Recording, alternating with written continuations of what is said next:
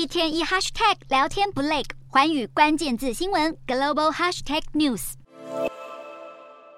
乌克兰母亲抱着婴儿，拎着一包家当，坐上火车离开乌东顿巴斯，逃离被战火摧残已久的家园。像这样全家逃难的场景，最近越来越常在东北哈尔科夫州以及乌东巴赫姆特地区上演。尽管过去一年来，许多战区居民每天承受大炮、火箭弹袭击，他们却坚持留守故乡，不愿离去。但最近俄军攻势扩大，可能再度攻占这些城镇，迫使当地政府强制最后一批有孩子的家庭以及行动不便的老年人尽快撤退，免得被蛮横俄军烧杀掳掠，昏暗的地窖永不见天日，狭小空间内满地都是污秽。这是俄军去年占领乌南赫尔松期间设置的酷刑室，专门用来虐待平民。最近有美国、英国、欧盟共组的调查委员会还指出，这些酷刑室可能是俄罗斯政府策划与直接资助。路透社还报道，有超过两百人在十个不同地点刑求。幸存者透露，他们被俄军电击、窒息、水刑等酷刑伺候。镜头转到乌克兰首都基辅郊区，法医正在检视好几具被俄军杀杀害的。死者遗体。乌克兰检察总长办公室统计显示，俄军侵乌以来已经通报超过七万一千件战争罪，许多失踪人口至今依然下落不明。更夸张的是，面对指控，俄国当局不但不承认，还反控乌克兰人跨越国界，渗透俄罗斯南部，杀害两名平民。外界指责俄罗斯行径非常荒唐，战火未歇，侵略者就已经开始检讨被害者。